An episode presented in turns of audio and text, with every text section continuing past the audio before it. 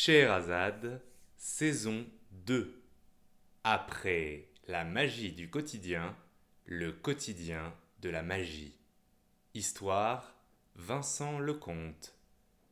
Ce que vous allez entendre est une restitution sonore d'une histoire improvisée en direct sur YouTube à partir d'un lieu tiré au sort juste avant l'improvisation. Podcast présenté par le navire, compagnie culturelle. Le lieu de cette histoire était un manège, conte d'horreur spécial Halloween. C'est une matinée inondée de soleil, car les histoires d'horreur ne commencent pas nécessairement dans des manoirs sombres par une nuit sans lune ou dans une grande clairière éclairée par un astre verdâtre dans les marécages, dans les ténèbres, dans l'obscurité.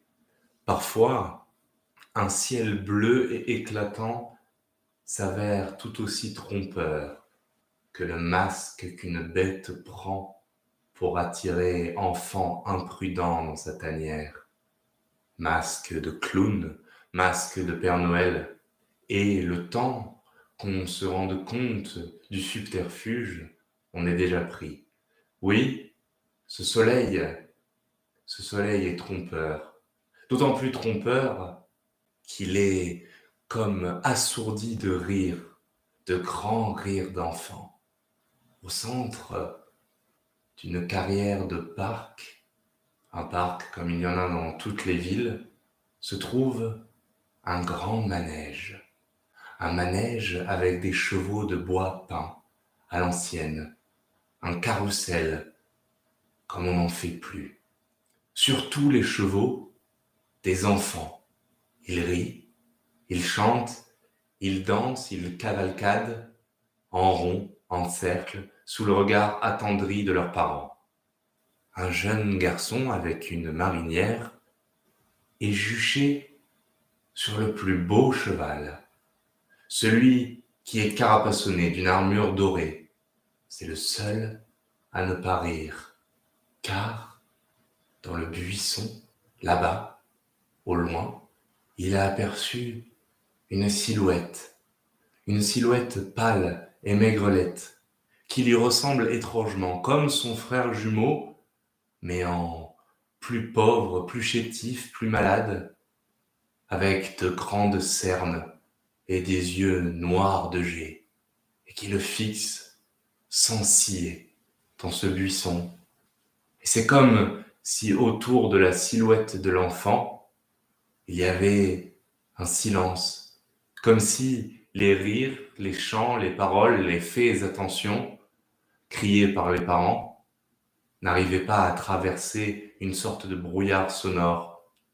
À chaque fois qu'on le regarde, tout devient flou et étrange comme lorsqu'on plonge la tête dans l'eau et que le son ne nous parvient plus que par des borgorithmes. À chaque tour, le jeune garçon à la marinière nommé Douglas voit cet enfant. En descendant du manège, il décide courageusement d'aller le voir.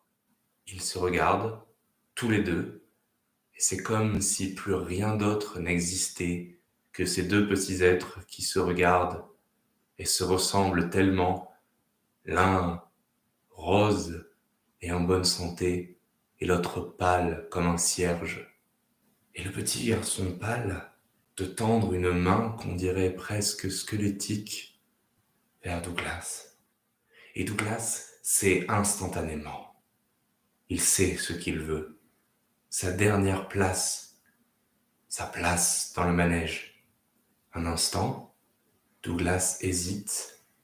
Il tend la main vers sa poche, puis dans un mouvement d'humeur se ravise, tire la langue et repart vers le manège. Bientôt, il a oublié l'enfant pâle. D'ailleurs, en tournant et en tournant dans le carrousel, il ne le voit plus dans les buissons. Tout juste, un détail étrange lui attire l'attention. Les lettres peintes sur la peinture qui surplombe le haut du carrousel, ces lettres d'or semblent comme bouger et dire un jour, Douglas MacArthur se réveille dans son lit. Il a fait un affreux cauchemar et à peine à se rassurer en se disant que c'est bel et bien sa chambre.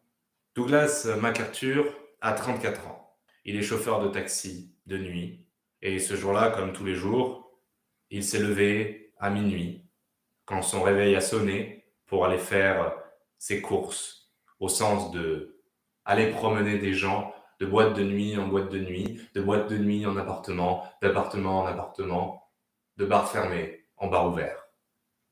Machinalement, il effectue son rituel, se rase, se brosse les dents, avale un bol de céréales pour avoir un peu de sucre pour la nuit. Et c'est comme si, sur le bol de céréales, il semble distinguer une inscription. Un jour tu, mais ça s'enlève, comme un mirage. Et en homme rationnel, il n'y prête plus attention. Il ferme la porte de son appartement, descend les marches jusqu'au parking. En arrivant à sa voiture, du coin de l'œil, il semble voir, oui, sur sa plaque d'immatriculation, ce ne sont plus les lettres, c'est un jour tu joues. Non, ça s'est déjà enlevé. Alors il rentre dans sa voiture, enclenche le moteur et s'en va. Bientôt, on l'appelle pour sa première course. Un numéro inconnu. Ce n'est pas grave, il a l'habitude. Certains clients préfèrent garder un numéro masqué, de crainte peut-être qu'ensuite on ne les rappelle pour une raison ou pour une autre. Sur son application, une adresse s'affiche. Un point de rendez-vous. Très bien. Il y va. Ce n'est pas loin. En zigzagant dans les ruelles obscures, il se rend compte progressivement que l'éclairage public ce jour-là semble en panne. Alors il branche ses phares et maugré contre ses réverbères qui ne fonctionnent jamais correctement. Quelque chose d'étrange semble se passer. C'est comme si le point de rendez-vous était toujours proche et en même temps jamais atteint. Bientôt, Douglas MacArthur arrive au niveau d'une grande étendue verte de gazon qui semble comme une mer d'encre noire dans cette nuit sombre. C'est là, c'est le point de rendez-vous. Mais il n'y a personne, pas un chat, si, là-bas, une lumière étrange, un peu bleutée, électrique, clignotante. Il jette un coup d'œil au GPS de son application et le point de rendez-vous s'est déplacé à l'intérieur du parc, en plein centre, juste là d'où semble provenir la lumière électrique et étrange. Douglas MacArthur est un homme rationnel qui a besoin d'avoir des explications.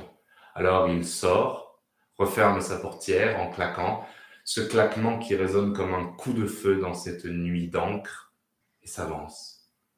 Il s'avance dans l'herbe moite, presque poisseuse. Il a plu, peut-être, car euh, le sol semble mouillé, presque comme du chewing-gum ou du pétrole. C'est étrange. En tout cas, ses pas sont lourds il se met à trembler sans même savoir pourquoi. C'est comme si tous ses sens animal, animal, oui. Il est comme un animal, un animal qui ne comprend pas encore vraiment ce qui se passe, mais qui sent déjà le danger. Une petite comptine de manège commence à fendre l'air. Un son si doux qu'il apaise instantanément les odeurs de la barbe à papa, des pommes d'amour, du pop-corn.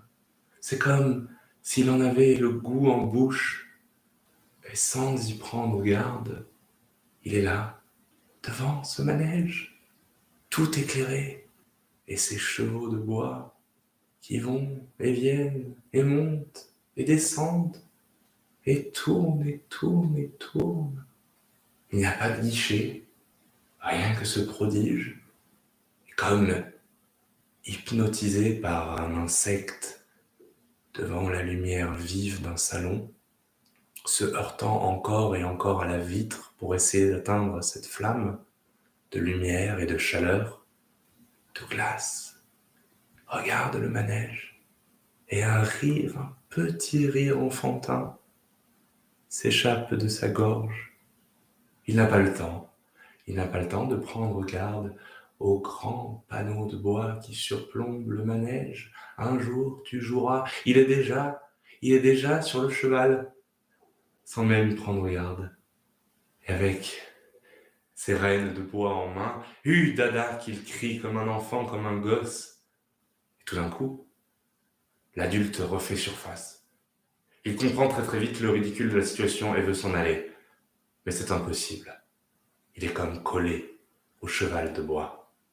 Ses mains s'enfoncent dans la matière pleine d'échardes, rugueuses, et bientôt elles sont prisonnières du cheval le cheval qui prend vie et le regarde en tournant sa tête à 360 degrés derrière lui, d'un regard de fou, hennissant. Et Douglas ne comprend pas. Son cœur bat la chamade à 100 à l'heure, et le cheval revient d'un coup sec et semble comme accéléré, encore et encore. Et tout d'un coup, tout devient au ralenti. Et en tournant la tête, Douglas se voit avancer vers le manège, livide, pâle, le costard rapiécé et les dents noires. Et les pupilles comme deux grands puits de ténèbres sans aucun blanc dans les orbites. Et un sourire jusqu'aux oreilles.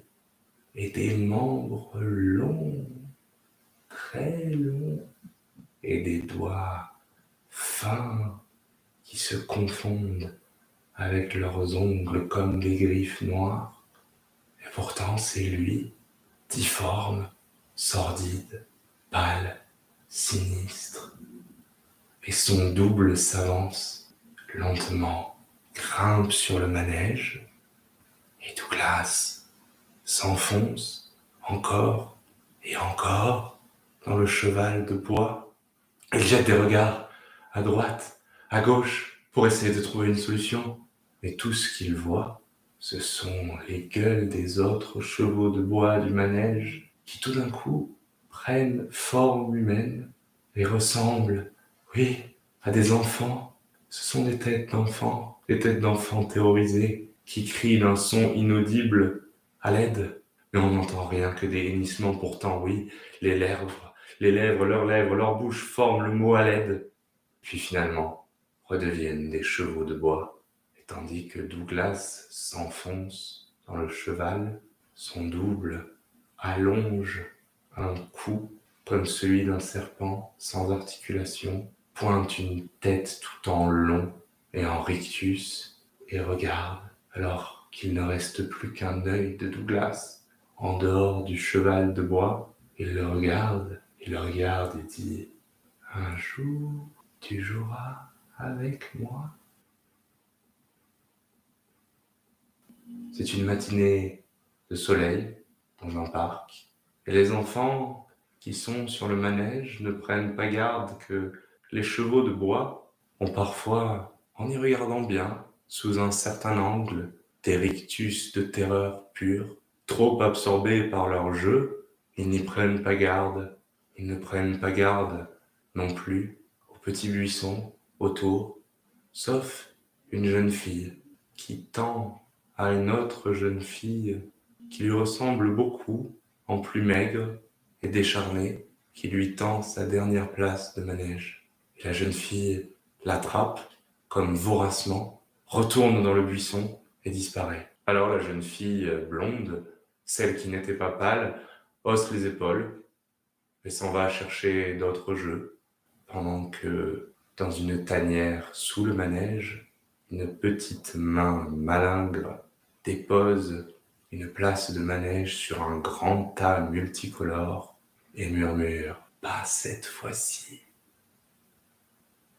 C'est la fin de cette histoire. Pour plus de veillées improvisées reconverties en podcast, suivez le navire Compagnie culturelle sur les réseaux sociaux.